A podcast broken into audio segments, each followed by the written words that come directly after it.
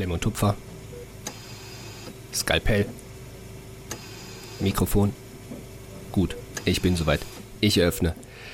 Ja, und damit ein weiteres Mal willkommen zurück. Wir würden jetzt schon sagen, folgenmäßig sind wir jetzt in der sechsten Dekade, wie wir das jetzt im Blogpraktikum gelernt haben, dass wir immer von Dekaden sprechen sollen. Aber Justin, wir haben eine Menge vor. Führ uns doch mal wieder ein. Ich führe ein. ich führe führ uns ein, ja. Ähm ja, moin, Leute, auch von mir. Ähm, Lukas hat einen lecker Kaffee gemacht, setzt euch dazu in die Küche wie immer. Ich führe euch durchs Programm. Wir haben eine ganze Menge zu tun tatsächlich. Also der Überbegriff dieser Folge, ihr seht es auch im Titel, ist das erste Survival Kit. Wir haben auf Instagram eine ganze Menge an Inhalten quasi die letzten Wochen so aufgesaugt. Gerade wo das Studium jetzt angefangen hat, haben sich so einige Probleme für den einen oder die andere ergeben. Prinzipiell für sehr, sehr viele Leute und es wurden auch viele Fragen gestellt. Und jetzt haben wir uns einfach mal so ein paar Stichpunkte aufgesetzt, ähm, beziehungsweise aufgeschrieben, die wir gerne einfach mal, ja, aufarbeiten und dazu Stellung beziehen möchten. Und zwar, ich gehe einfach mal ganz grob drüber. Wir wollen generell über das Thema Überforderungen sprechen. Wir wollen über das Thema den Vergleich untereinander sprechen, über Lernpausen, über das Gefühl durchzufallen oder vielleicht auch die Angst durchzufallen, über Strukturen, über Prioritätensetzung, über Motivation und ähm, um vieles weitere soll es auch gehen. Vorher aber noch, weil es sich viele gewünscht haben und es eigentlich auch ganz gut passt, es passt auch zu unserem Post von gestern auf Instagram, wer ihn noch nicht gesehen hat, einfach da nochmal vorbeischauen, ähm, ist das Thema Blogpraktikum. Da haben viele sich gewünscht, dass wir dann nochmal ein bisschen was zu erzählen. Wir haben ja gerade Dermatologie und Anästhesie nebenbei laufen. Und ja, da werden wir einfach so ein bisschen kurz, äh, um, ich sag mal, locker einzuführen in die Folge, äh, drauf losquatschen. Trotzdem ähm, ihr wisst es ja, es wäre ja keine Küchenmedizin-Folge, wenn es keine Ankündigung gäbe. Wir haben ja irgendwie jede Woche nochmal was mit euch zu besprechen. Ich habe immer das Gefühl, wir sitzen quasi immer erstmal in so einer Frühbesprechung mit euch und müssen erstmal sagen, oh, was passiert, was steht an und wie ist der Status. Und so machen wir es jetzt auch. Denn ähm, Nummer eins, wir hatten mit euch ja schon mal darüber gesprochen, dass wir sehr gerne eine Folge über Testate machen wollen, aber eben nicht nur dieses von, äh, also nicht nur die Perspektive von uns, wie das uns ergangen ist, was wir für Tipps geben können, sondern wir dachten, ey, wie geil wäre das denn, wenn ihr eure Fragen an einen Prüfer oder eine Prüferin direkt stellen könntet und wir jemanden für ein Interview begeistern könnten. Und genau das haben wir coolerweise geschafft. Wir können euch verkünden, wir haben sozusagen jemanden bekommen. Riesendank geht es schon daran. Leider muss man aber sagen, das ist ähm, Corona-bedingt und unimäßig, pflichtveranstaltungsmäßig bedingt nicht so ganz möglich ist, für ein Live-Online-Gespräch sozusagen zusammenzukommen. Deswegen werden die ähm, ja, Fragen sozusagen mit Sprachnachrichten sozusagen beantwortet und wir schneiden uns daraus dann eine coole Folge. Trotzdem hört ihr dann in Ton die liebe, liebe äh, Dozentin, die das für uns macht und das ist einfach mega geil, weil wir, glaube ich, ähm, einfach dieses Thema Prüfung und Testate, gerade Anatomie-Testate, die ja jetzt für viele auch anstehen, einfach nochmal irgendwie ganz anders behandeln können. Ich freue mich richtig auf die Folge, es wäre geil. So, Nummer zwei. Ist witzigerweise ja. sogar auch die Dozentin gewesen, die uns beide ja. relativ am Anfang geprüft hat. Also mein allererstes Testat war bei ihr und du hast dein zweites Testat bei ihr gehabt. So aber gut, darüber reden wir nächste Woche. Genau, das ist aber echt ganz cool. Ähm, Nummer zwei ist ähm, eigentlich gar nicht so schwer. Wir wollen ja immer ähm, ja, eine Frage der Folge sozusagen einblenden. Und ähm, wir stellen euch die Frage jetzt gleich schon. Die, also für die Leute, die sie jetzt gleich schon hören, können sich die Antwort überlegen bis morgen. Und morgen um 18 Uhr, also Samstag, kommt dann wieder der Post zur Folge mit der Frage auch dazu. Ich glaube, das ist verständlich. Und von den Leuten, das wäre cool, vielleicht kommt er so ein bisschen ins Gespräch, das wäre so der ähm, beste Fall und ansonsten gehen wir da auf bestimmte Inhalte oder coole Kommentare dann halt auch einfach nochmal ein. Luca stellt gleich die Frage, aber eine Sache wollte ich noch sagen, dann bin ich aber auch fertig erstmal. Ähm, es geht so ein bisschen in diese Richtung Support. Wir haben jetzt in letzter Zeit, wir hatten ja unsere letzte Folge auch damit gemacht, dass wir ähm, ja einige Podcasts vorgeschlagen hatten. Und ähm, wir würden uns sehr freuen, also da wollen wir auch ganz transparent sein. Ihr, ihr lobt uns, das, das, da, da wollte ich auch mal Danke sagen, oder wir freuen uns darüber, dass wir von vielen als sehr authentisch angesehen werden, weil wir versuchen wirklich immer ehrlich zu sein und deswegen sehen wir es natürlich auch jetzt wieder. Ähm, es, ich weiß nicht, ob ihr diese Funktion kennt, aber bei Instagram gibt es die Möglichkeit, einen Beitrag ja zu liken, zu kommentieren und auch abzuspeichern. Das ist wie so ein bisschen, es sieht aus wie so ein eingeschnittenes Rechteck. Und ähm, dieses Speichern bringt quasi für den Algorithmus tatsächlich wirklich relativ viel. Und ähm, es würde uns einfach mega freuen, wenn ihr sozusagen unsere Beiträge speichern würdet. Das hat eigentlich einmal den Vorteil, dass ihr sozusagen, gerade weil wir ja auch noch andere Postings machen wollen, wo wir Inhalte vermitteln wollen, sowas wie, ähm, wie lerne ich mit Anki sehr gut, aber also unsere Erfahrungen oder auch andere Dinge ähm, nochmal angucken könnt oder zum Beispiel Fragen ähm, einfach mal absprechen können. Wir würden auch gerne nämlich auch mal Fragen stellen, worüber man ein bisschen nachdenken kann und die euch absprechen könnt und vielleicht mal in irgendeiner entspannten Runde mit anderen Leuten auspacken könnt, die auch Medizin studieren zum Beispiel und dann sagen können, ey, guck mal, ich habe hier eine Frage, was denkt ihr eigentlich dazu? Sind vielleicht dann auch mal irgendwie so, ich sag mal, Conversation Opener oder wie man das sagen kann. Ähm, normalerweise bin ich immer so, ich mag das nicht, wenn man sagt, yo, kostet ja nichts. Also wir machen den Content ja kostenlos, deswegen wäre es cool. Wir machen den Content natürlich auch super gerne, deswegen würde ich jetzt nicht sagen, ihr könnt uns ja kostenlos supporten, denn wir machen ja auch kostenlosen Inhalt. Aber nichtsdestotrotz würde uns das einfach was bringen und wir würden uns sehr freuen. Und ja, das ist eigentlich das, was ich dazu zu sagen habe. Hat vielleicht Gut. auch einen Vorteil. Ja, dann gehe ich mal jetzt auch zu der Frage der Folge dann auch schon mal über. Was ich noch dazu sagen wollte, ich habe mein Verhalten auch auf, also mein in Anführungszeichen Verhalten auf Instagram auch ein bisschen geändert dadurch, seit ich das weiß, weil ähm, ich gucke mir natürlich selber auch privat super gerne andere Influencer oder Creator oder wie man das immer gerne nennen möchte, ähm, gucke ich mir natürlich auch sehr gerne an. War immer, immer übelst geizig mit irgendwelchen Likes oder sowas, warum auch immer ich da so geizig war. Aber jetzt, wo ich das so, ich sag mal so die andere Seite so ein bisschen sehe, denke ich mir so, ich weiß ich nicht, ich ich feiere eine bestimmte Person, warum nicht einfach kurz das, das Bild liken oder so, das, ähm, ja, habe ich da mein Verhalten. Ja, auch so ein bisschen, oder ich habe das selber mal so ein bisschen reflektiert und gemerkt, eigentlich tut's mir nicht weh, das ist ein Klick und ich mache der anderen Person einfach vielleicht damit eine kleine Folge. Aber gut, ich komme jetzt zu der Frage der Folge. Die ist heute ähm, jetzt nicht so tiefergehend, aber ich möchte, dass ihr auch ein bisschen anders über die Frage nachdenkt. Und zwar, was bereitet euch am meisten Probleme? Ähm, oder was bereitet euch momentan am meisten Probleme? Ähm, ich möchte, dass ihr da vielleicht auch drüber nachdenkt, was jetzt nicht das rein inhaltliche jetzt im Studium angeht, sondern vielleicht auch auf Soziales bezogen. Ähm, ihr könnt natürlich auch gerne die, Anf die Frage beantworten, wenn ihr sagt, dass ein bestimmtes Fach ist es gerade, was mich am meisten beschäftigt und was mir am meisten Probleme bereitet. Es kann aber natürlich auch gerne in eine Richtung gehen wie ähm, ja, das, das Online-Semester, eine Einsamkeit, die damit vielleicht in, in, ähm, im Zusammenhang steht oder vielleicht auch der Vergleich unter den Städten untereinander, was auch immer es ist. Also es kann gerne auch so einen, so einen sozialen Charakter haben und denkt vielleicht auch mal so in diese Richtung nach. Ähm, natürlich auch gerne inhaltlich, was, was die Uni angeht. Aber ja, denkt die Frage, über die Frage vielleicht auch nochmal so ein bisschen, ja, vielleicht nochmal eine Ecke weiter. Ja, und dann werden wir, wie gesagt, über die interessantesten Nachrichten vielleicht nochmal in der Story reden. Genau. Aber Lukas, ich würde, also du hast es eben so schön beschrieben. Nichtsdestotrotz, ähm, eine kleine Anekdote aus dem Blogpraktikum heute ist jetzt eine Live-Story quasi, ist uns erst vor kurzem passiert. Ich würde gerne das Wort wieder an dich weiterleiten, denn ich finde es witzig und du musst es eigentlich erzählen. Ja, wir müssen es eigentlich erzählen. Wir müssen vor allem erzählen, dass wir in der Uni ja noch nie von irgendwem auf dem Podcast angesprochen wurden. Außer über WhatsApp. WhatsApp einmal. Ja, außer, genau, außer über WhatsApp. Aber persönlich sind wir noch nie darauf angesprochen worden.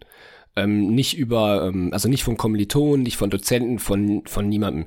Jetzt war es so, dass wir vor wenigen Stunden in, auf dem Weg zum Blockpraktikum waren, beziehungsweise wir waren sogar schon auf der Station in der Dermatologie und in dem Seminarraum, als wir uns alle eingefunden haben, kam ja, wie gefühlt wie aus dem Nichts die Organisatorin des ganzen ja, Praktikumsgrüße an Sie, wenn sie das Ganze hört. Sie hatte nämlich gesagt, sie möchte gerne mal in den Podcast reinhören, die uns dann quasi vor versammelter Mannschaft, sage ich mal, einfach relativ laut drauf angesprochen hat.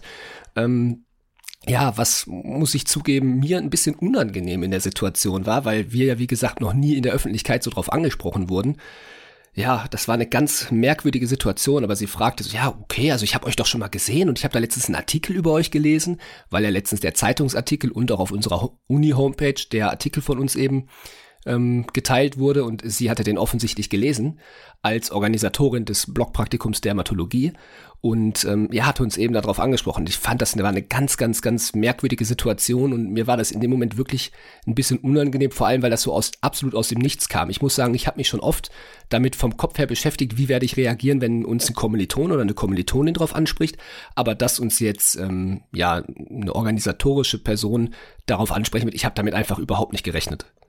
Ich sag mal so, ich war noch nie so froh, dass ich eine riesen Maske auf dem Gesicht hatte, damit man nicht gesehen hat, wie sehr ich schwitze und rot ich war. Das war mir richtig unangenehm. Ich weiß nicht wieso.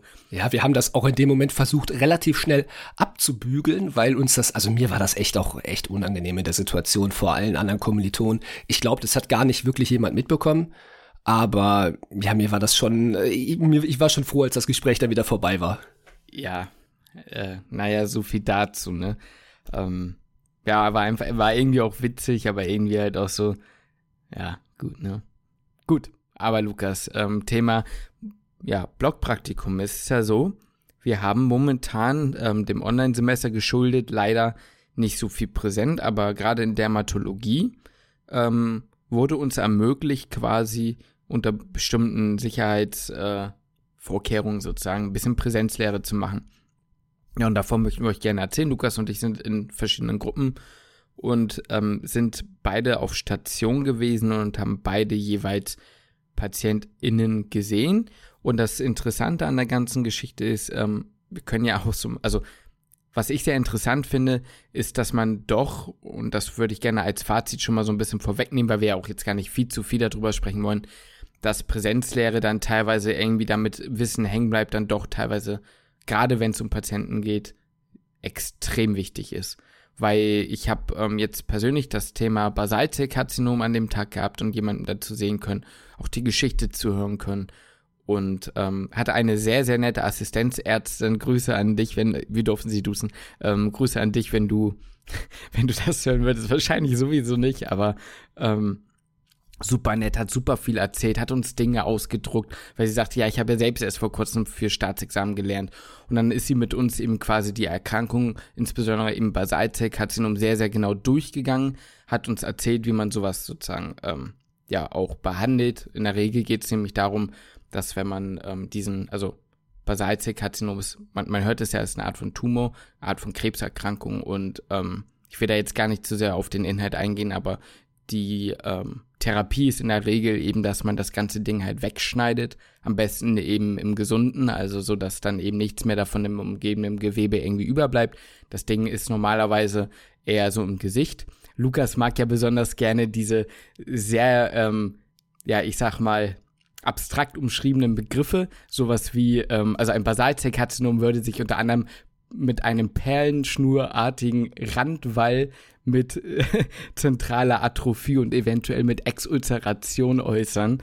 Ich kann, ich kann von diesen Beschreibungen, ne, dieses perlenartige, manschettenartig, was auch immer das ist, das palisadenförmiger Randsaum oder so, das sind, das sind für mich Beschreibungen, weiß ich nicht, da kann ich irgendwie mit diesen Begrifflichkeiten, kann ich mir, darunter kann ich mir echt nichts vorstellen. Ja, ich musste da einfach lachen. Aber wirklich, wenn du sowas da mal gesehen hast, dann passt das mit diesem Perlenschnulartigen. Das passt wirklich, das ist ganz interessant. Ja, wie auch immer, sie hat uns erzählt, wie man das dann operiert, durfte es auch selbst schon machen und man ist einfach ganz anders dabei. Weil so eine Operation, ganz ehrlich, sehe ich natürlich so nicht. Aber, ähm, also, wenn man sich das dann so durchliest, und ich denke, die meisten können dazu relate, man liest sich das durch und man denkt sich dann, ja, ist ganz interessant, aber wenn dir jemand wirklich, der sowas macht, ganz akribisch erzählt, wie das so ist und wie das Outcome und so ist, dann, ich weiß nicht, das, das bleibt irgendwie besser hängen. Und dann hat sie quasi uns geholfen, nochmal eine strukturierte Anamnese, ähm, natürlich, der, also auf dermatologischem Fokus sozusagen ähm, nochmal an einem echten ähm, Betroffenen sozusagen durchzuführen. Und das war einfach mega cool. Es hat Spaß gemacht.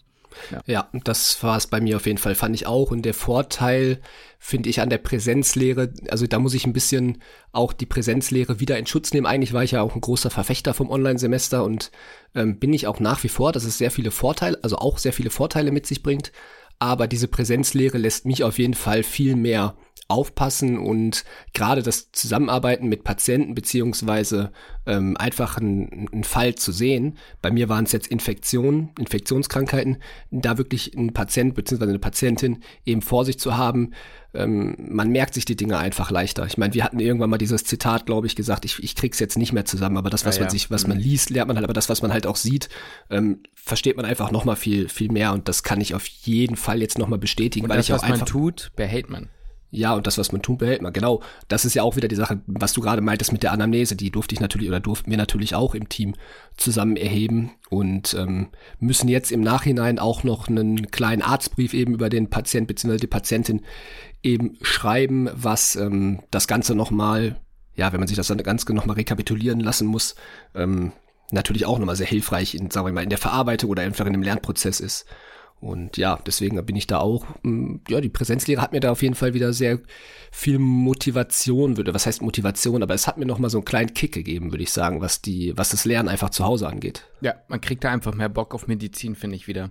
Weil es ja, einfach nicht genau. mehr so genau. abstrakt ist. Man ist ja. nicht mehr so weit weg davon. Ja, und man hat sich in der Vorklinik wirklich jahrelang erhofft, im Krankenhaus zu sein. Und ich weiß, dass das Gefühl ja nicht viele haben, aber ich denke, gerade von unseren Zuhörern versteht das jeder, dass man einfach diese Krankenhausatmosphäre auch schon mag oder gerne im Krankenhaus ist, beziehungsweise sich das einfach auch als Arbeitsumfeld gut vorstellen kann. Und so geht's mir halt auch. Und wenn ich dann wieder in der Klinik bin, das erinnert einen einfach auch ein Stück weit wieder daran, weswegen man jetzt ähm, sich jahrelang vielleicht so durch die Vorklinik gekämpft hat, dass man jetzt eben genau in der Klinik einfach sein kann und diese, in dieser Atmosphäre einfach arbeiten bzw. lernen kann. Ähm, ich denke mal, das teilst du ja auch das Gefühl, ne? Total, total. Ähm, ich kann das nur so unterstützen. Zum Thema Anästhesie, achso, wolltest du noch was sagen? Nee, genau, ich wollte auch gerade zur Anästhesie überleiten. Ja, ich würde sagen, zum Thema Anästhesie, in Anbetracht der fortgeschrittenen Zeit war bisher noch nicht so viel präsent. Das wird nächste Woche eher der Fall sein. Lass uns doch sonst nächste Woche nochmal drüber reden oder da drauf die Woche oder bei Insta oder so. Das können wir natürlich sehr gerne machen, ja. Können du kannst machen. natürlich, wenn du jetzt irgendwas hast, Lukas. Nee, das Einzige, was du vielleicht wissen müsste, ist, dass es früh, also erst aufgeteilt war in einen Teil, den wir dann im OP sehen dürfen und einen Teil, wo wir am Simulator selbst ähm, praktische Fähigkeiten üben dürfen, ähm, wie eine Intubation beispielsweise. Nur leider hatten wir den praktischen Anteil jetzt noch nicht und in den OP dürfen wir halt leider nicht. Dementsprechend hatten wir jetzt Anästhesie noch nicht so dramatisch viel gesehen. Allerdings dürfen wir nächste Woche dann an den Simulator. Und da können wir dann aber dann von erzählen, wer was dann noch gemacht haben. Und da freue ich mich auch schon drauf. Da freue ich mich auch richtig drauf. Gut, Leute, aber ihr habt wahrscheinlich für eine ganz Sache, andere Sache eingeschaltet. Und das ist die Uni. Und zwar für euch in den ersten paar Wochen. Und da gab es, wie gesagt, mehrere Probleme, die sich so geäußert haben. Und zwar, ich glaube, der allgemeine Konsens von vielen, natürlich nicht von allen, aber von vielen, ist das Thema Überforderung.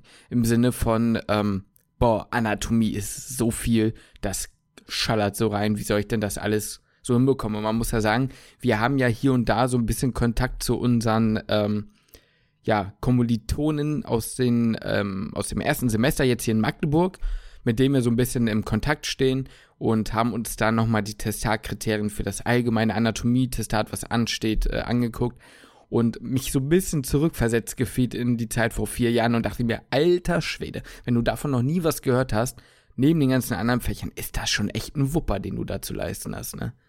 Ja, das ist schon, also da sind schon viele, viele Punkte mit dabei, wenn man sich die äh, durchliest, was in dem ersten Testat schon von einem verlangt wird, beziehungsweise was man bis dahin alles schon drauf haben könnte, sollte, wie auch immer. Das ist schon ein Brett. jo. Ähm, und da muss man sagen, ähm, ja, äh, wie, wie, leiten wir am besten so zu dem über, was wir eigentlich gerne ansprechen möchten? Als allererstes, Leute. Überforderung in den ersten Wochen, wir, wir können es nicht oft genug sagen, ist normal. Das klingt zwar schlimm, aber ich glaube, und ich, da sind wir uns auch einig, es ist sehr, sehr wichtig, dass man sich ähm, bewusst macht, dass eine Überforderung irgendwo normal ist und dass das auch nichts Schlimmes ist und dass das in der Regel den meisten so geht. Und dass man aber trotzdem wissen sollte, diese Überforderung lässt sich irgendwann erstmal, also wird irgendwann so ein bisschen weniger. Und nichtsdestotrotz lernt man auch immer mit Druck und Überforderungsgefühlen irgendwie umzugehen. Und ich bin mir sehr sicher, dass den meisten, ja, dass es den meisten so gehen wird. Ja. Und, genau, den meisten wird es so gehen und seht das Ganze vielleicht auch, auch wenn das jetzt schwierig fällt, ähm, Jetzt kann ich aber im Nachhinein sagen, hat einen das auch sehr viel weitergebracht. Ähm, durch diese extreme Anforderung, die man, der man am Anfang ausgesetzt ist, das wird sich jetzt, das wird jetzt nicht nach einem Semester auf einmal weggehen und dass man dann im zweiten Semester sagt, okay, jetzt ist aber alles äh, chillig und ich weiß jetzt, wie ich damit umgehen soll, das wird auch nicht passieren. Ihr werdet aber mit der Zeit daran wachsen und mit der Zeit werdet ihr auch aufnahmefähiger, was, was neuen Stoff angeht und sowas. Das heißt, das, was euch jetzt quasi als viel zu viel vorkommt, lässt euch hinterher im Prinzip ja, einfach daran einfach an der Situation wachsen. So ist es ja gefühlt immer im Leben, dass man sich einer Situation aussetzt, die erstmal viel zu schwierig erscheint, an der man dann seinen, ich sag mal in Anführungszeichen, Standard so ein bisschen hochsetzt und dann für, ähm, ja, einfach daran einfach weiter wächst. Deswegen versucht das Positive auch ein Stück weit rauszusehen und haltet, seid euch sehr bewusst darüber, dass ihr ähm, da auf jeden Fall nicht alleine seid. Das finde ich eigentlich nochmal wichtig zu betonen, weil es gerade einfach ein Online-Semester ist und ihr habt den Vergleich oder zumindest habt ihr nur einen kleinen Vergleich zu euren Kommilitonen und Kommilitoninnen, weil ihr euch höchstwahrscheinlich, hoffentlich, nicht privat wirklich trefft oder seht und darüber sprechen könnt. Das heißt, ihr ähm, habt gar nicht den Vergleich oder seht das gar nicht so sehr, wie wir damals andere Kommilitonen und Kommilitoninnen im ersten Semester gesehen haben, wo man einfach wahrgenommen hat oder vor den Vorlesungen miteinander gesprochen hat und gemerkt hat, okay, denen geht's einfach allen ganz genauso, ich bin da nicht alleine. Den Nachteil habt ihr jetzt einfach gerade ein Stück weit. Ja, und jetzt kommt der große springende Punkt. Wenn man den Vergleich nicht unbedingt hat, weil man die anderen Leute noch nicht kennt, dann guckt man vielleicht auch mal auf Instagram. Und vielleicht seid ihr auch nicht so in der, in, ich sag mal, in dieser Studygram ähm, Wolke drin, wie wir es jetzt sind momentan. Aber ich vermute mal, dass ein Großteil der Leute, der uns hört, auch irgendwie Bezug dazu hat. Und da möchten wir einfach so ein paar Worte an der Stelle verlieren, dass ähm, Studygram teilweise was Falsches vermitteln kann. Und damit meinen wir jetzt nicht diese, also das geht so ein bisschen in diese Richtung von, oh ja, äh, Instagram ist immer nur Fake und die Leute sehen viel schöner aus, als sie sind. Aber vielmehr geht es eigentlich darum, dass man ähm, auf Studygram Universitäten oder, oder äh, Studierende aus ganz Deutschland mitbekommt. Und dass man wissen muss, dass wir ähm, eigentlich da extrem unterscheiden müssen zwischen erstens Leuten, die ähm, in verschiedenen Städten studieren, zweitens Leuten, die in der Klinik und nicht in der Vorklinik studieren, drittens Leuten, die im Regelstudien- oder Modellstudiengang sind. Das sind alles Dinge, die den Einfluss, den Aufwand, die Bewältigungs, äh, ja, die, die, die Bewältigungsmaßnahmen, sage ich mal, oder die Kapazitäten überhaupt ähm, sehr, sehr stark beeinflussen. Weil, ähm, um da mal ein bisschen konkreter drauf einzugehen, hier bei uns an der Uni Magdeburg ist es folgendermaßen so, dass man ähm, sehr, sehr viele Prüfungen hat. Ich glaube, ähm, ich sage es jetzt einfach nochmal, auch wenn ich gleich auf 180 fahre, es ist bei uns an der Uni so. Es kann bei jedem anders sein. Ja? Aber bei uns ist es so vor allem, dass ich sagen würde, wir sind eine relativ ähm, prüfungslastige Universität. Viele kleine Prüfungen, viele mündliche kleine Prüfungen in kurzer Zeit. Und da ist natürlich der Lernaufwand ähm, nicht unbedingt weniger, aber anders verteilt. Man muss zu anderen Deadlines Dinge können. Oder man muss zu anderen ähm, ja, man muss, man, man muss halt einfach zu anderen Zeitpunkten ein bestimmtes Wissen aufgebaut haben oder irgendwelche Sachen auswendig gelernt haben oder ähm, mal irgendwie sowas. Das kann aber auch sein, zum Beispiel bei uns an der Uni wird Anatomie im ersten Jahr und Neuroanatomie im dritten Semester, also Anatomie insgesamt über anderthalb Jahre unterrichtet. Das kann aber sein, zum Beispiel, dass die Uni in, ja, weiß nicht, Münster meinetwegen, im ersten Jahr Anatomie eher Embryo macht und im zweiten dann so richtig, richtig mit der Anna anfängt und so weiter. Das heißt, da sind ja schon Unterschiede. Und dann ist halt das Problem, dass man halt auch noch Regel und Modell hat, die unterschiedliche, ähm, ich sag mal, Konstrukte haben. Dazu haben wir auch mal eine Folge gemacht. Und da kann es passieren, dass sehr schnell der Eindruck entsteht, der oder diejenige kommt ja mit dem und dem Stoff viel, viel besser klar als ich, muss, ähm, weil man ja immer davon ausgeht, dass das Pensum das gleiche ist aber die Bewältigung eine andere. Also man denkt sich ja nie, ähm, ah ja, die muss ja bestimmt auch weniger lernen als ich, sondern man denkt ja immer, oh, die schafft es einfach schneller als ich zum Beispiel. Und das ist etwas, wovor wir euch so ein bisschen bewahren wollen, dass ihr so ein bisschen guckt, passt das überhaupt oder ist das überhaupt vergleichbar? Denn selbst, ich sag mal, intra fakultativ, nein, Spaß, aber intra, also in, in, innerhalb der medizinischen Fakultät, an der ihr studiert, kann schon von den Seminargruppen, abhängig von der Dozent oder dem Doze äh, der Dozentin oder dem äh, Dozent, ähm, davon, ja, kann es abhängig sein, wie viel oder wann ihr was lernt, so. Das wollte ich nur mal sagen. Das war jetzt sehr lang, aber ich denke, der Vergleich ist klar geworden. Ja, absolut, absolut. Der Vergleich ist klar geworden. Und dann geht's ja auch noch weiter mit dem Thema Lernpausen, wo du ja schon mal die, also in die Richtung bist du ja auch schon mal kurz gegangen. Wir hatten das auch schon mal in der Story angesprochen, ähm, können das hier aber natürlich noch viel weiter, viel weiter ausführen. Wenn ihr jetzt beispielsweise auf Instagram das seht oder von mir aus auch mit Kommilitonen sprechen. Es kann ja auch, also viele hören uns ja auch und folgen uns nicht auf Instagram. Also viele ähm, sind ja vielleicht auch gar nicht auf Instagram und sind gar nicht so in dieser Bubble drin, aber bekommen von mir aus vom Kommiliton mit, okay, das Wochenende mache ich frei. Das habe ich oft in der Vorklinik gehört von anderen Kommilitonen und dann habe ich mich immer gefragt, boah, wie kann das denn sein? Wie kann diese, wie kann diese andere Person frei machen am Wochenende, wenn ich eigentlich das Gefühl habe, ich habe ähm, ja, ich, ich komme gar nicht hinterher. Ich bin, weiß nicht, ich bin in, in Wasch, äh, Waschbecken, sage ich schon, in, in ähm, ins, ins Meer geschmissen worden, kann aber noch gar nicht richtig schwimmen und mir wird immer mal wieder nur so ein kleines Brett hingehalten, an dem ich mich mal kurz festklammern kann, aber dann wird es mir wieder weggezogen und ich habe das Gefühl, ich tauche wieder ab und dann wird es mir wieder hingeworfen und ähm, so ging es mir so gefühlt unter der Woche und habe gesagt, ich kann keine Pause machen, weil ich die ganze Woche eigentlich durchlernen muss, weil ich das einfach nicht hinterherkomme. Und habe mich dann halt ein Stück weit auch dämlich gefühlt, weil ich dachte, wie können das denn andere schaffen, dass sie sagen, ich mache am Wochenende komplett frei oder mache einen Sonntag frei oder einen Samstag oder wie auch immer. Und ich habe erst mit der Zeit gelernt zu merken, dass eben diese anderen Personen auch nicht fertig geworden sind, aber sich damit eben zufrieden geben konnten zu sagen, okay, ich mache jetzt aber einfach nichts, aber ich bin einfach auch nicht weitergekommen. Ähm, das war für mich eigentlich eine ziemlich wichtige Erkenntnis, weil ich dann gemerkt habe, gut, eben diese anderen Personen sind eben einfach auch nicht fertig geworden.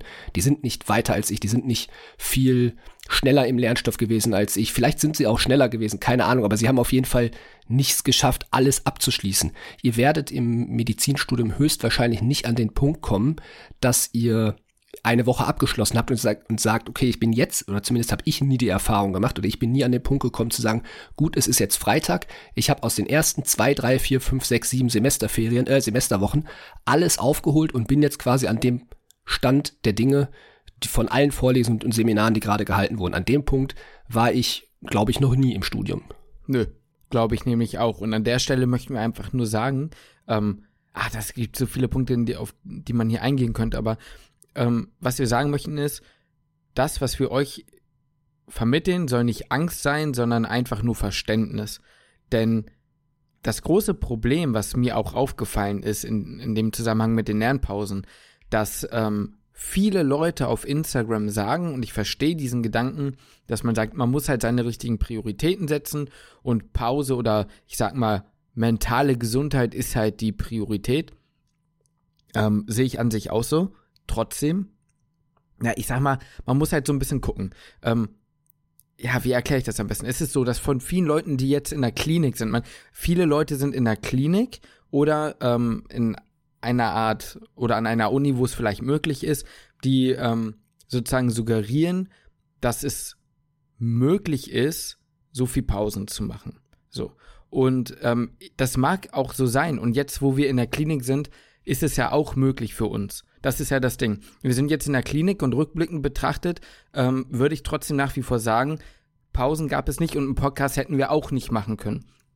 Was ich damit sagen möchte, ist einfach nur, dass ähm, ich auch dazu neige, manchmal zu vergessen, wie hart die Vorklinik für mich war. Und wir möchten einfach nicht sagen, oh, das ist zu viel und ihr kriegt das nicht hin, ihr werdet das alle hinkriegen. Wir möchten nur sagen, wir würden lügen, wenn wir sagen würden, macht doch genug Pausen oder ähm, das ist so wichtig, weil wir selbst nicht eingehalten haben. Ich habe zu Lukas mal ein Beispiel gebracht letztens, habe gesagt, das ist so wie wenn du einen Arzt hast, der ähm, permanent arbeitet, gefühlt äh, sieben Tage die Woche, äh, sieben Tage die Woche irgendwie 13, 14, 15 Stunden und der dann seinem Patienten aber immer wieder sagt, ähm, hören Sie mal, Frau so und so, Sie müssen aber mindestens acht Stunden am Tag schlafen. Das ist ultra wichtig für Ihre Gesundheit. So, aber er selber hält das ja nie ein. Und es wäre, also, das ist halt das Problem, wie soll ein Arzt sowas, ähm, ja, authentisch sagen, wenn er selber nicht einhalten kann. Wir wissen auch, Pausen sind super wichtig und man soll sich die auch gönnen. Man braucht Auszeiten, so ist es nicht.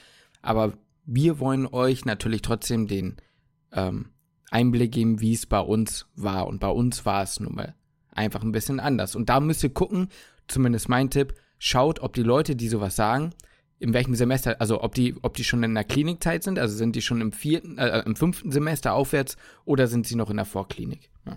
Genau, und das auch, was vielleicht euch andere auch aus dem höheren Semester erzählen werden, die vielleicht auch schon dann schon in der Klinik sind. Ich sag mal, du hast es gerade schon angesprochen, man vergisst manchmal so ein bisschen, wie das Gefühl in der Vorklinik war und man vergisst auch, wie viel das damals war und erzählt vielleicht rückblickend ein bisschen anders über die Vorklinik, als es tatsächlich in dem Moment war. Ähm, ich möchte euch wirklich auch, das möchte ich nochmal wirklich betonen, nicht euch Angst machen damit, sondern euch eigentlich das ganz im Gegenteil. Ich möchte euch eigentlich eher motivieren und euch das Gefühl geben, dass es einfach ganz normal ist. Das heißt nicht, dass ihr das nicht schaffen werdet. Ihr werdet das hundertprozentig schaffen. Und das wird vielleicht auch mal ein Stück weit ein bisschen anstrengend, klar. Aber das ist kein Problem. Da werdet ihr, das werdet ihr auf jeden Fall schaffen. Das wollte ich nie sagen, sondern einfach nur werdet euch darüber bewusst, dass es anderen halt auch so geht und nehmt das quasi als Motivation, dass ähm, ihr dann nicht alleine seid. Ihr seid nicht zu doof für den Studiengang. Und ja, wie gesagt, ihr seid einfach nicht alleine. Es geht, ich würde sagen, 90 Prozent, wenn nicht sogar ein Stück weit mehr, geht's euch da ganz genau, geht's euch einfach genauso wie euch. Ja, ich würde da an der Stelle sehr gerne ein Syndrom sozusagen ein ähm, was wir ja schon besprochen hatten, worüber wir letztens auch gestolpert sind. Und zwar ist das das Imposter-Syndrom. Wir haben da ja rüber, also beziehungsweise das Hochstapler-Syndrom, wenn man so will, auf Deutsch. Es geht da generell ähm, bezogen auf den Vergleich der Kommilitonen. Ich habe da letztens ein Video gesehen von Dr. Mike, ist so ein amerikanischer YouTuber, der aber halt auch eben Arzt ist.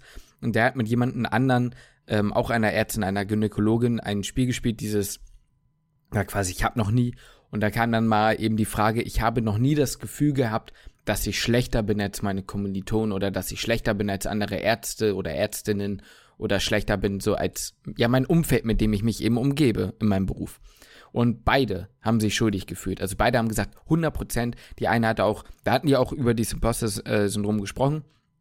Da hatten auch beide gesagt, die hatten teilweise das Gefühl, dass sie ähm, gar nicht richtig im Studiengang sind. Also dass es gar nicht richtig sein kann, dass die überhaupt dort, ja, richtig angemessen sind oder dass sie es verdient haben, dort zu stehen, weil es so viele Leute gibt, die so viel schlauer sind. Ich würde gerne einmal die Definition sonst von Wikipedia-Quelle durchlesen, äh, vorlesen.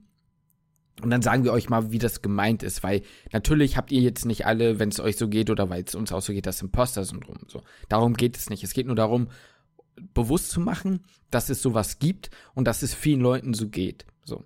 Und ähm, ja, also hier steht, das Hochstapler-Syndrom oder halt Imposter-Syndrom ähm, ist ein psychologisches Phänomen, bei dem Betroffene von massiven Selbstzweifeln hinsichtlich eigener Fähigkeiten, Leistungen und Erfolge geplagt werden und unfähig sind, ihre persönlichen Vol äh, Erfolge zu internalisieren, also selbst anzuerkennen oder aufzunehmen, sag ich mal. Trotz offensichtlicher Beweise für ihre Fähigkeiten sind Betroffene davon überzeugt, dass sie sich ihren Erfolg erschlichen und diesen nicht verdient haben. Zum Beispiel aufgrund des Matthäus-Effekts, das ist nochmal was anderes. Ähm, von Mitmenschen als Erfolge angesehene Leistungen werden von Betroffenen dieses Symptoms mit Glück, Zufall oder mit der Überschätzung der eigenen Fähigkeiten durch andere erklärt. Bei manchen dieser Menschen sind diese Selbstzweifel derart ausgeprägt, dass sie sich selbst für Hochstapler halten und in der ständigen Angst leben, andere könnten ihren vermeintlichen Mangel an Befähigung bemerken und sie jetzt Betrüger entlarven. Das ist natürlich jetzt schon sehr, sehr hart.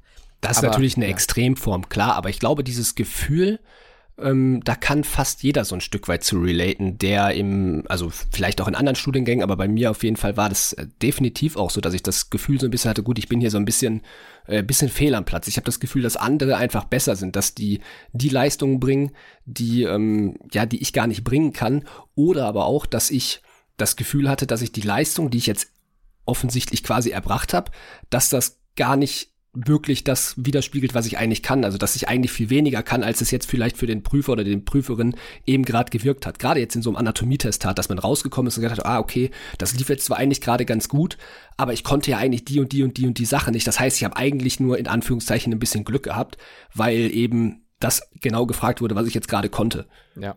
So ein bisschen dieses, ja, du hast jetzt das Physikumszertifikat, aber hast du wirklich die Qualifikation, die du zu dem Zeitpunkt haben solltest, so. Also ja. anstatt zu sagen, ey, geil, wir haben das Physikum geschafft und wir haben damit was erreicht, was, ne? Also oft ja. kommt halt so ein, so ein Aber. Oder sowas wie, boah, hier sind so viele schlaue Menschen um mich, ähm, die alle immer alles können.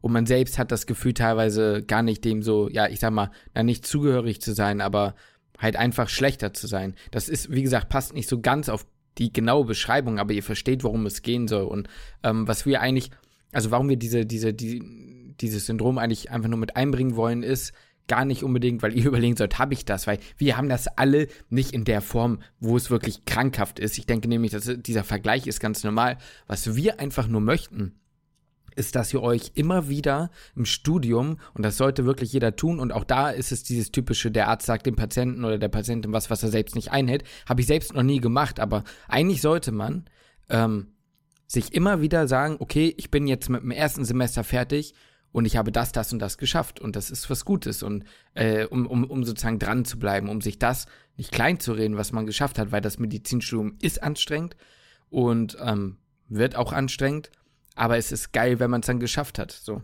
Hm. Und man fängt auch ein Stück weit an, vielleicht Erfolge ähm, im Nachhinein anders zu interpretieren. Beispielsweise, wie du das, du hast jetzt gerade das Physikum angesprochen, man hat sich im ersten Semester gesagt, boah, shit, wenn ich das Physikum habe, endlich, boah, dann habe das ist so mein, mein erster Step, das ist mein Ziel. Wir sprechen jetzt ja über das Physikum, ja gut, das ist jetzt, äh, das ist jetzt auch nicht so nice, wir brauchen jetzt erstmal die Approbation. Und so verschiebt sich das quasi immer nach oben und man fängt an, vergangene, ich nenne es mal Erfolge jetzt, weil man kann jetzt immer fragen, was ist jetzt wirklich Erfolg, was ist nicht Erfolg. Für mich ist persönlich auch Erfolg, wenn man jetzt äh, familiär irgendwie sehr erfolgreich sein kann, eine schöne Familie aufgebaut hat. Das ist jetzt das vielleicht nicht, was von der Gesellschaft als Erfolg deklariert wird, aber gut, das ist jetzt ein anderes Thema.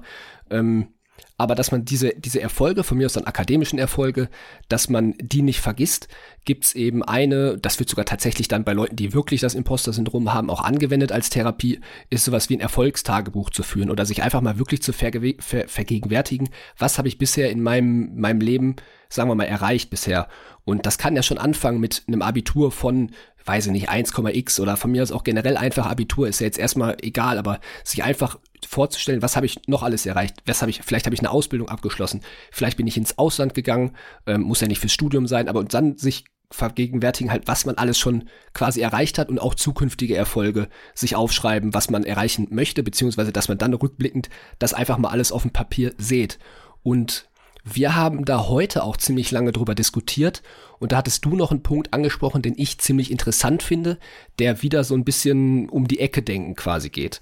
Und zwar hattest du gesagt, dass man ja auch oft sich selber gar keine Erfolge zuschreibt, die extern eine andere Person, ein guter Freund, Familie, wer auch immer, ähm, der Partner oder die Partnerin, ähm, aber einem selbst zuschreiben würde wo man sagt, okay, ich, ich sehe jetzt aber, du hast den und den Erfolg erreicht und man, man sich selber, ich persönlich würde das gar nicht mir selber als Erfolg zugestehen. Also versucht vielleicht mal oder sprecht vielleicht auch mal andere Personen an, ähm, ist ja egal, wer es ist, Freunde, Familie, ähm, wer auch immer, und fragt die Person, was seht ihr an mir, was ich erreicht habe, was ähm, ihr als Erfolg seht, was, was ich mir vielleicht selber gar nicht eingestehen würde. Oder vielleicht kommt ihr dann auf, auf Dinge, die ihr euch selber gar nicht eingestehen würdet oder von mir aus das gar nicht so vorher betrachtet habt als einen wirklichen Erfolg. Ja, ich würde da ganz gerne die Kurve zur Folge in dem Sinne zurückbringen, dass ich sagen, also, dass wir glauben, dass es wichtig ist, angenommen, ihr habt jetzt euer erstes Testat und ihr besteht das. Und ihr besteht das auch gut. Oder von mir aus auch nur so mäßig. Ihr kommt da irgendwie durch. Aber ihr wisst, ihr habt alles dafür gegeben. Dann ist das was, worauf ihr stolz sein könnt. Und dann habt ihr quasi diesen ersten Meilenstein, ähm, Meilenstein von, ich habe eine Prüfung geschafft. Ich habe, von mir ist auch die erste Thermieprüfung. Das ist völlig in Ordnung. Weil das ist auch eine Sache wir selbst haben gesagt, ey Leute, konzentriert euch nicht zu sehr auf Thermi, also Terminologie. Das ist eigentlich meistens so eher so eine Einsteigerklausur. Nichtsdestotrotz, und da habe ich versucht, mich zurückzuversetzen, ich hatte Dünnschiss vor der Klausur, denn es war die erste Klausur des Studiums. Ne, es war meine erste Klausur, die ich in einem Studium geschrieben habe, wo ich einfach, ja, richtig Schiss vor hatte. Ne? Und ähm, auch da war es so, wenn man, wenn ihr das besteht, ihr habt ja trotzdem was für die Klausur gemacht, ähm, sollte man das sozusagen als Sprungbrett oder als Motivationssprungbrett sozusagen nehmen und sagen, geil, ich habe das geschafft und jetzt geht's weiter. So dass ihr sozusagen euch auch dafür Bewusstsein sozusagen entwickelt. Und nicht, und nicht im Nachhinein sagen, okay, das war ja auch nur Terminologie. So, das war ja das, wo wir auch gerne mal zu tendieren, so, ja, okay, gut, das war jetzt aber auch Terminologie, das war jetzt keine schwierige Klausur. Nee, ihr habt dann die erste Klausur in euer Medizinstudium, habt ihr dann bestanden fertig aus. Oder das erste Testat habt ihr bestanden. Ja. Und ich würde jetzt vielleicht, oder willst du dazu noch was sagen? Nee, bitte. Weil sonst würde ich schon mal überleiten zu dem, was passiert denn, wenn ich dann mal durchfalle? Das kann ja durchaus auch passieren. Das kann ja auch passieren, dass ich zum, erst, zum ersten Testat durchfalle. Aber ähm, werdet euch darüber auch vielleicht bewusst oder geht mit der Einstellung rein, dass ihr nicht mehr hättet machen können, wenn ihr euch jetzt schon auf das erste Testat vorbereitet und ihr seid wirklich lange damit beschäftigt und ihr gebt euch wirklich viel Mühe und ihr werdet, also vielleicht fallt ihr durch. Ich glaube, im ersten Testat ist es an den meisten Unis so, dass sehr, sehr, sehr wenig Leute durchfallen, weil ihr diese Situation einfach noch nicht gewohnt seid. Ähm, aber wenn, wenn es passieren sollte und ihr habt euch wirklich, wirklich den Allerwertesten aufgerissen für ein paar Wochen, dann seht es auch so als, ja, was, was hättet ihr denn noch mehr machen können? Und das heißt aber auf gar keinen Fall, dass ihr in irgendeiner Weise dann zu doof seid für den Studiengang. Das, ähm, das ist ja mal durchfallen, das kann jedem mal irgendwo passieren. Und ja, genau, seht es einfach nicht als, ähm, ihr seid jetzt irgendwie nicht gut genug für den Studiengang. Es kann einfach, es gehört auch in gewisser Weise Glück und Pech dazu. Das finde ich ist auch wichtig zu sagen. Es ist nicht immer nur die, also man sollte natürlich nicht zu viel an Verantwortung abgeben, sage ich mal. Ich finde durchaus, also ich sag mal, wenn, wenn ich jetzt durch vier aus fünf Testaten durchfalle, dann kann man nicht jedes Mal sagen, ich habe Pech gehabt. Ich weiß, das war nicht das, was du sagen wolltest. Es ist immer so ein, so ein, so ein Random-Faktor mit dabei. Ähm, trotzdem ähm, ist es, glaube ich, immer gut, wenn man äh, sich selber das reine Gewissen sozusagen erlernt, in Anführungsstrichen. Denn, und da würde ich auch ganz gerne kurz zukommen, ich finde klasse, wie du übergeleitet hast, hat echt gut gepasst, denn bei den, äh, auch das Durchfallen wird häufig thematisiert. Und zwar, war das ja, ähm, also da geht es wieder in so zwei Richtungen. Ich habe, also, ja, oh, ich bin heute so, ich bin so zerstreut, ne? Aber irgendwie, mir gehen so viele Gedanken dabei durch den Kopf. War auch ein zerfahrener Tag heute, muss ich ganz ehrlich sagen. Es war ein zerfahrener Tag, aber ich versuche es mal so zu sagen. Ich habe das Gefühl, dass viele Themen, die meisten, also damals in die eine Richtung bewertet wurden, jetzt sehr stark in die andere Richtung bewertet werden. Beispiel eben Nummer eins, Damals hieß es so, Pause machen ist nicht cool im Medizinstudium. Ich baller immer durch. Da hieß es immer sehr viel so, ja, ähm, es wird euch immer nur gezeigt, dass immer nur gelernt, gelernt, gelernt, gelernt, gelernt, gelernt wird.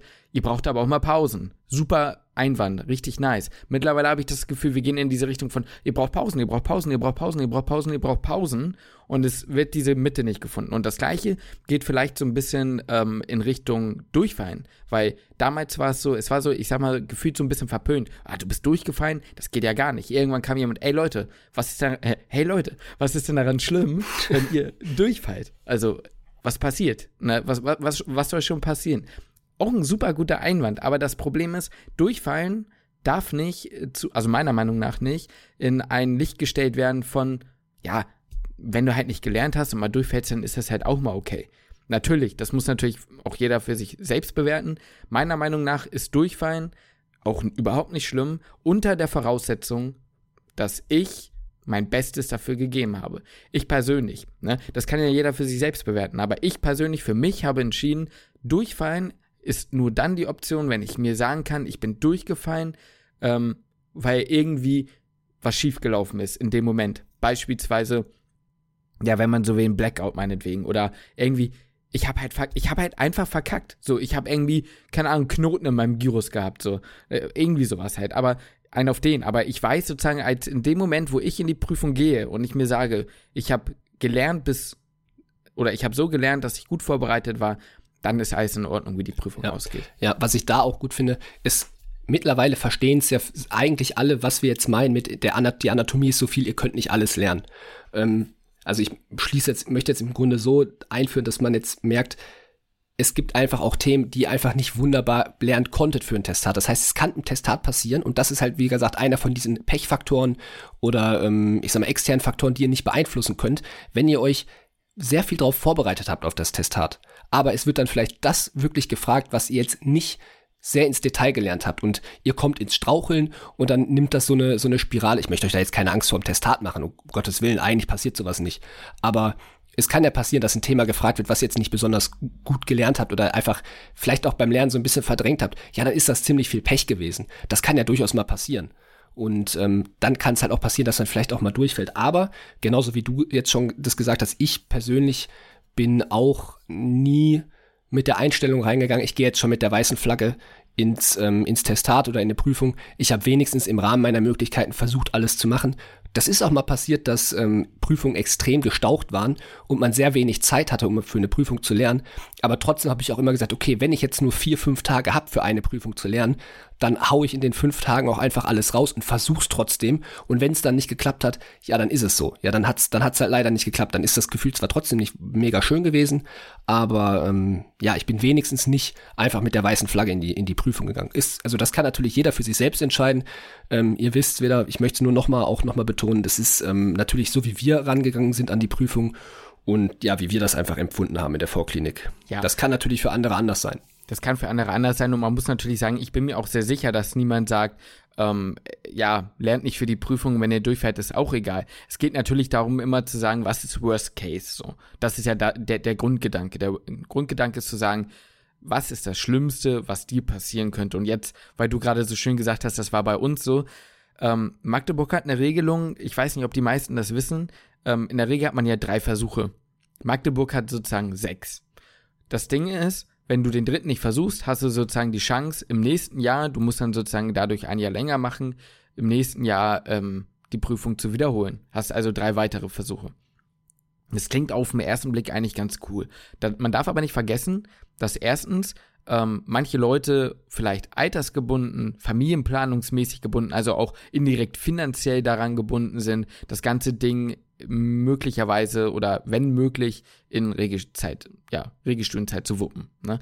Und da muss man dann einfach sagen, dass die Zweitermine zum Beispiel, also bei uns ist auch nicht so, du, du schreibst halt die Prüfung mit. Es gibt bei uns äh, nicht die Möglichkeit, zwei, äh, zwischen zwei Terminen auszuwählen. Zum Beispiel an der Charité gibt es, meine ich, zumindest fast immer die Möglichkeit, am Ende die Klausur entweder zum ersten Termin oder am Ende der Semesterferien zum zweiten zu schreiben, ohne dass du sozusagen einen Fehlversuch dafür bekommst. In Magdeburg gibt es den ersten Termin. Wenn du an dem nicht teilnimmst, ähm, ja, schreibst du halt den zweiten Termin.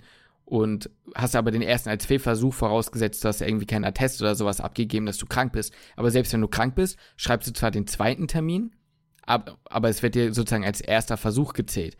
Es gibt aber keine dritte Klausur in dem Jahr. Versteht ihr, was ich meine? Also angenommen, du bist krank im ersten, dann kannst du sozusagen den zweiten schreiben als deinen ersten, fällst du aber durch den dann durch, hast du nur noch diesen Drittversuch sozusagen, um im Jahr zu bleiben und damit weiter zu studieren. Das heißt, das baut eine Art von Druck auf und diese Termine, die Nachholtermine sind, weil wir immer relativ viele Klausuren, wie ich sagte, in Magdeburg geschrieben haben in der Vorklinik, gut in der Klinik immer noch, ähm, teilweise sozusagen noch in der Prüfungsphase. Es gab teilweise Dinge, wir haben über zwei, drei Wochen Prüfung geschrieben und der Zweitermin der ersten Prüfung war noch während der anderen Prüfung in der nächsten Woche. Das heißt, du musst ja überlegen, okay, lerne ich dann sozusagen für den Zweitversuch? Oder lerne ich für die anderen Prüfungen, weil ich vielleicht damit dann die Gefahr laufe, den ähm, ja, die anderen Prüfungen auch zu versemmeln oder nicht genug gelernt zu haben, um dann da in den Zweitversuch zu gehen. Ihr seht, das ist ein bisschen kompliziert. Was ich nur sagen möchte, ist dieses, ja, ähm, dann fällst du halt mal durch. Das ist vom Ding her richtig, aber den Umständen entsprechend irgendwie auch nicht immer möglich. Zumindest war es mir nicht möglich, mich da ganz dem Druck zu entziehen. Genau, das, und, das muss man vielleicht noch, noch, mal, noch mal wieder betonen. Das war für uns so und für uns war es so gesehen auch keine Option zu sagen, wenn es passiert, dass ich ein Jahr länger studiere, dann ist es so. Das war für mich, also das wollte ich definitiv umgehen wir haben auch Kommilitonen, die gesagt haben, weißt du was, ich gehe das Ganze ein bisschen sachter an, ein bisschen entspannter an und ich nehme das eine ja zusätzlich in Kauf, weil es einfach von der, von der Altersstruktur, von der sozialen Struktur, von der finanziellen Struktur einfach völlig in Ordnung ist, ja, dann ist das auch eine coole Sache. Dann, dann ist das ja auch in Ordnung. Dann kann man ja auch mit viel, viel, viel weniger Druck in so die Prüfung gehen. Das ist nur unsere Sicht beziehungsweise unsere Herangehensweise an die Prüfung gewesen. Wenn das für euch natürlich anders ist, dann klar, warum, also dann ist das das Schlimmste, was passieren kann, ein Jahr länger zu machen. Was nicht unbedingt schlimm sein muss in eurer Situation. Das muss überhaupt nicht schlimm sein. Ich, was ich einfach nur so ein bisschen, ich sag mal, leicht kritisieren wollte, ist dieses, es wird schnell, sehr schnell gesagt, was ist Worst Case? Ja, dann fällst du mal durch. Für manche hängt aber einfach ein bisschen mehr dran. Das kann man natürlich in so einem Tipp oder so nicht immer berücksichtigen. Aber wir, ich wollte, mir war es einfach wichtig, dass wir da nochmal ein bisschen genauer drauf eingehen, dass wir auch die Leute verstehen können, die sagen, für mich bedeutet durchfallen, aber doch irgendwie was Blödes. Weil manchmal hat man das Gefühl, man muss sich so ein bisschen rechtfertigen, wenn man sagt, ich möchte nicht durchfallen. Man wirkt dann, also man wird dann sehr schnell, finde ich, als panisch oder sowas abgestuft. Mhm. Und ähm, ich finde, ich finde es persönlich durchaus in Ordnung, wenn jemand sagt, auch wenn es nicht schlimm wäre, ich möchte, also klar, wer möchte schon durchfallen, aber so im Sinne von, für mich wäre es schlimm, durchzufallen. Das finde ich ist auch eine Meinung, die man sehr gern vertreten darf, finde ich persönlich. Finde find ich auch, finde ich auch. Was ich jetzt noch als kleinen äh, Diskurs oder als kleine Diskussion mit in den Raum werfen möchte, ist die Frage an dich. Wäre das was anderes, wenn wir beide schon mal durchgefallen wären? Beziehungsweise glaubst du, dass wir quasi in Anführungszeichen die Angst vorm Durchfallen haben, weil wir das noch nicht gehabt haben und vielleicht einmal durchgefallen sein müssten, um zu merken, hey, das Ganze ist eigentlich nichts nix Wildes und es ist tatsächlich, du fällst einmal durch die Klausur und schreibst sie später wieder nach. Ich glaube jetzt in der Klinik ja. In der Vorklinik habe ich da schon böse Geschichten gehört. Ja. Deswegen glaube ich, dass es in der äh, Klinikzeit jetzt überhaupt gar kein Problem wäre. Also, dass es da vielleicht dann nicht besser wäre, aber dass man da teilweise ein bisschen sachte oder ja, bisschen, bisschen entspannter wäre. Das denke ich schon. Mhm. Nichtsdestotrotz, ähm, ja, ja, doch, ich denke schon, man wäre schon ein bisschen entspannter. Aber das ist halt so eine Sache, ich will es nicht drauf ankommen lassen, nur um das Gefühl dann zu haben, weißt du, wie ich meine? Ja, nee, natürlich nicht. Also ich will das Gefühl jetzt auch nicht erzwingen müssen. Muss, muss nicht sein, aber ich wollte das einfach nur noch mal so ein bisschen als, vielleicht auch für die Zuhörer, die das nicht wussten, ähm, dass man das einfach auch vielleicht ein Stück weit einordnen kann. Und vielleicht gibt es ja auch den einen oder anderen, der sagt, ja, ich, du, ich bin schon mal durchgefallen, aber ey, das ist jetzt wirklich, ihr macht da jetzt, macht da jetzt mehr Drama draus, als es eigentlich ist. Kann ja auch für euch persönlich so sein und auch an eurer Uni so sein und ja, für eure persönliche Situation. Aber wir können, ich möchte es halt, also ich möchte es einfach immer wieder betonen, dass es einfach nur unsere Sichtweise ist und bei uns, weil du weißt, wie viele, ja, dass dann, also wie oft das dann doch nochmal missverstanden wird. An der Sache, ja, an der Stelle, ich wollte gerade sagen, ihr werdet, oder die Leute, die es checken, die werden jetzt wahrscheinlich 10 Millionen Mal den Kopf stellen und sagen, ey Leute, reicht jetzt auch mal. Ihr habt jetzt wirklich oft genug gesagt, aber ihr wisst nicht, wie oft eine Nachricht kommt und sagt, also da muss ich jetzt wirklich mal dazwischen grätschen, denn bei mir ist das ja so, ja genau, bei dir kann es ja auch so sein. Also wir, wir, deswegen sind wir da super vorsichtig, weil einem das sehr, sehr schnell einfach mal nachgesagt wird. So. Ähm, wir wollen daraus aber, wie gesagt, auch äh, nichts Negatives machen.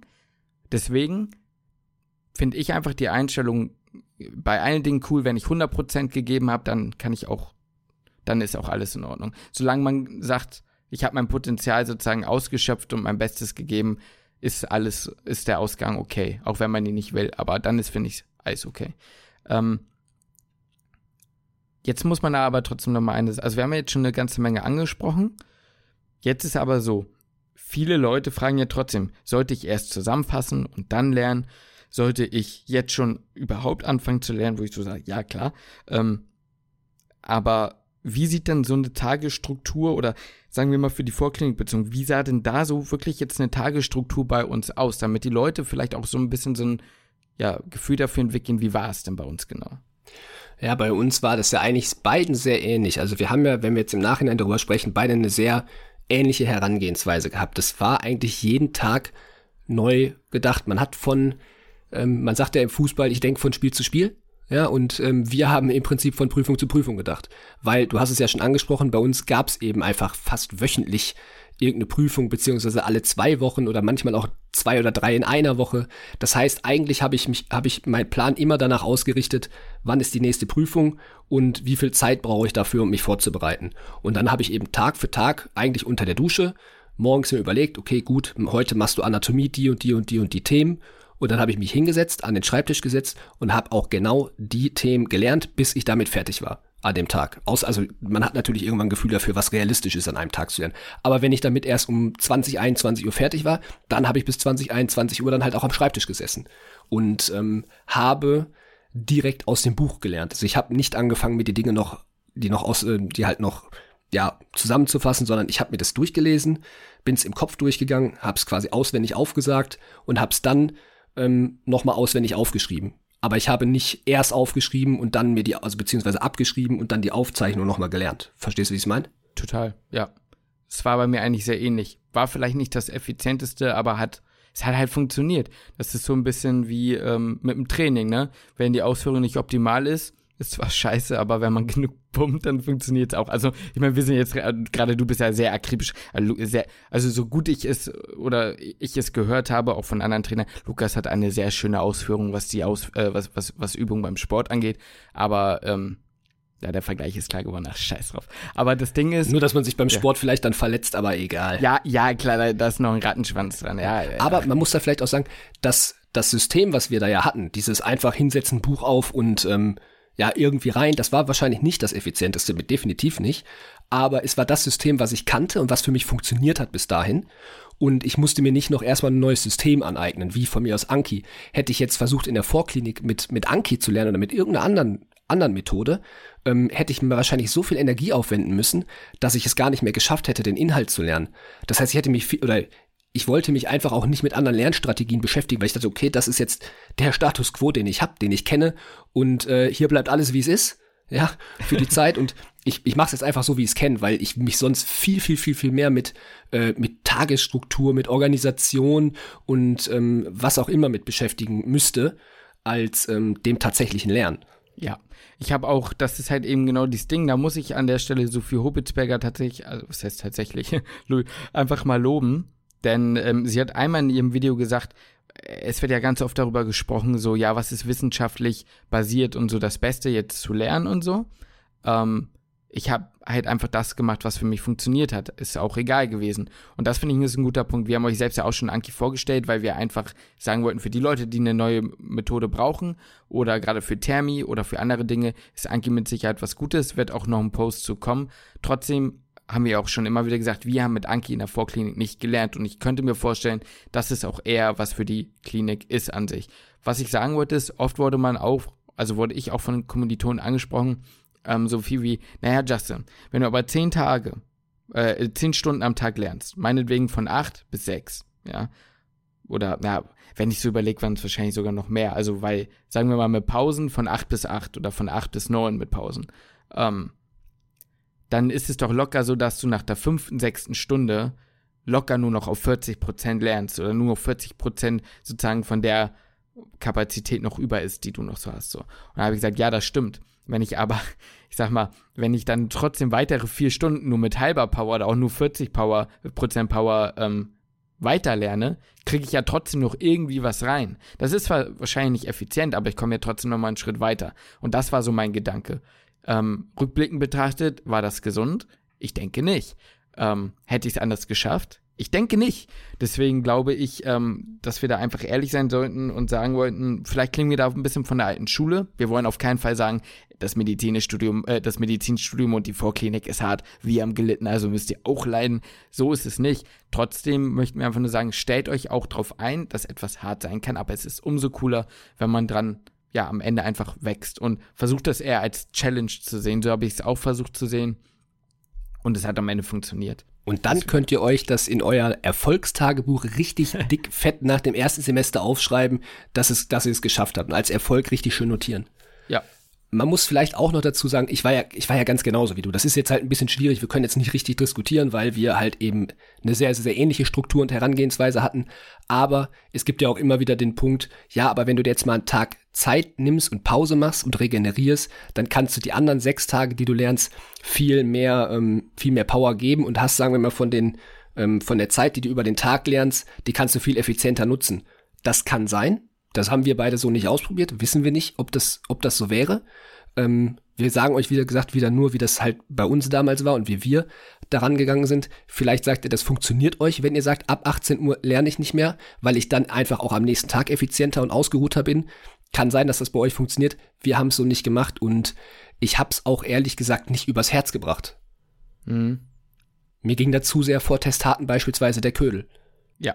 Ja, vor allem, du musst ja auch noch dazu sagen, wir hatten halt auch Deadlines. Wir hatten Praktika, wo wir testiert wurden. Da war kein gut, das mache ich morgen. Das musste noch gemacht werden, weil man halt sonst einfach am nächsten Tag nicht vorbereitet gewesen ist. Und ähm, da muss man noch dazu sagen, wie du sagst, einem ging der Kulde und die Zeit, die ich dann mal dann frei gemacht habe, wenn das dann so war ähm, oder gewesen wäre, dann muss ich ganz ehrlich sagen, ich hätte es halt auch nicht genießen können. Ich bin sehr schlecht dann zu sagen, gut, dann genieße ich die Zeit jetzt und denke auch nicht an Uni. Und dann ist es so, wenn ich eh schon Stunden daran investiere und sage, boah, scheiße, ich lerne gerade nicht, ich lerne gerade nicht, ich lerne gerade nicht, dann kann ich in der Zeit auch lernen. So, weil dann bin ich vom Kopf genauso bei der Uni und genauso angestrengt, nur dass ich mir keinen Stoff angucke. So, ja, weißt du? Ja. Wir können die Folge gleich gerne abrunden, weil ich sehe, wir sind schon echt wieder ja, ja, ewig am Quatschen. Dabei, wir könnten auch zu allen Punkten immer noch so viel weiter labern. Das ist, äh, es ist wirklich unwahrscheinlich. Nein, aber man könnte, die nächste Frage, die jetzt ja aufkommen könnte, was, wie habt ihr das denn geschafft, euch da immer zu motivieren? Das wurden wir auch schon mal so gefragt oder beziehungsweise, ich, man hat schon öfter mal gelesen, ja, wo, wo nehmt ihr eure Motivation her? Jetzt vielleicht nicht unbedingt nur auf unserem Kanal, sondern auch auf anderen Kanälen. Ähm, die Frage, muss ich ganz ehrlich sagen, habe ich mir damals nie gestellt. Wie motiviere ich mich? Die, ja, war doch so. Nee, man hat es einfach gemacht. Ja, ja. Das war gar keine, das war für mich gar keine Frage. Ich war so froh, in dem Studium zu sein, dass ich mir die Frage nicht gestellt habe, woher hole ich meine Motivation? Ja, ja. Ich muss gerade nur so lachen, weil ich weiß, woran ich gerade denken muss. Ich Ach so, ja, ja, ich weiß, woran du denken musst. Ja, ja. ich muss an das Video denken. Ich muss an das Video denken von Fragen an die Rechtsmedizin, weil da wurde gesagt, ja. wenn sie schon so lange dabei sind, oder wurde an den, an den Rechtsmedizinern, ähm, wenn sie schon so lange dabei sind, gibt es überhaupt noch etwas, was sie ekelt? Und dann hieß es einfach, sowas wie Ekel kenne ich nicht. jo, so richtig das habe ich noch nie empfunden. Ja, genau. Und ich habe das einfach rational betrachtet und Lukas halt, ne, sowas wie Motivationstief kenne ich nicht. Und ja, also ich verstehe es aber total. Vielleicht muss man sagen, was bei uns auch so, ein, so eine gewisse äh, Angst, die uns getrieben hat, muss man da an der Stelle ganz ehrlich sagen, was mit Sicherheit nicht gesund war. Ähm, nichtsdestotrotz war es so und ähm, aber auch ohne die Angst, ich hatte Bock, ich hatte einfach richtig Bock zu lernen. So. Anatomie, Anatomie gerade Anatomie. Ich glaube, Anatomie ist eines der Fächer, wo ich wirklich sagen muss, es war so viel, aber es war auch so geil. Also oft war es so, ja, es war einfach nur viel und man hat es dann irgendwie gemacht, aber Anatomie hat man trotzdem auch richtig gern gemacht. Ja, und ich muss auch sagen, jetzt, wenn ich das so höre, wenn man über die Testate spricht mhm. oder sich nochmal die Test, wir haben ja uns nochmal angeguckt, was kam denn bei uns so in den Testaten dran und man spricht nochmal hier und da so ein bisschen über Anatomie, weil das jetzt für die meisten Erstis halt eben sehr präsent ist und ähm, für viele eben das, das, sagen wir mal, das Wichtigste oder zumindest das am meisten zu lernendste Fach, wenn es das den Begriff so gibt, aber das, wo man die meiste Zeit rein investieren muss. Ähm, wenn ich da so nochmal drüber nachdenke, merke ich auch, wie cool es halt eigentlich ist und dass ich ja, ich weiß nicht, also so ein, so ein Anatomie, ich könnte mir auch vorstellen, einfach Anatomie-Tutorien zu geben, ohne, ähm, naja, vielleicht im Prepsaal mit dabei sein zu müssen. Einfach nur den, den, den, den Inhalt davon, von den, von Anatomie, finde ich einfach irgendwie cool und weiß ich nicht, auch so ganz ohne Druck, das jetzt nochmal sich reinzuziehen und dann vielleicht irgendjemandem beizubringen, wenn ich dann tatsächlich natürlich dann auch gut genug dafür bin.